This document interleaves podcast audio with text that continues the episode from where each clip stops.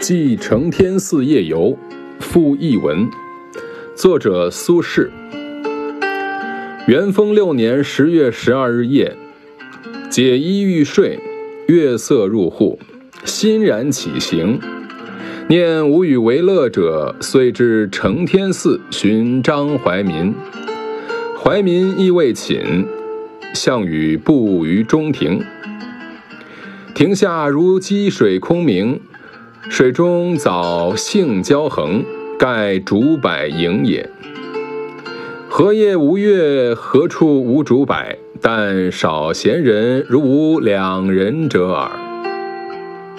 译文：元丰六年十月十二日夜晚，或公元一零八三年十月十二日夜，我脱下衣服准备睡觉时，看见月光照入堂屋的门户。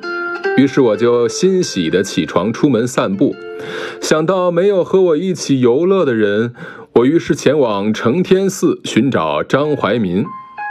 怀民也没有睡，我们便一同在庭院中散步。月光照在庭院里，像积满了清水一样澄清透明。水中的水藻、荇菜纵横交错，原来是竹子和柏树的影子。哪一个夜晚没有月光？又有哪个地方没有竹子和柏树呢？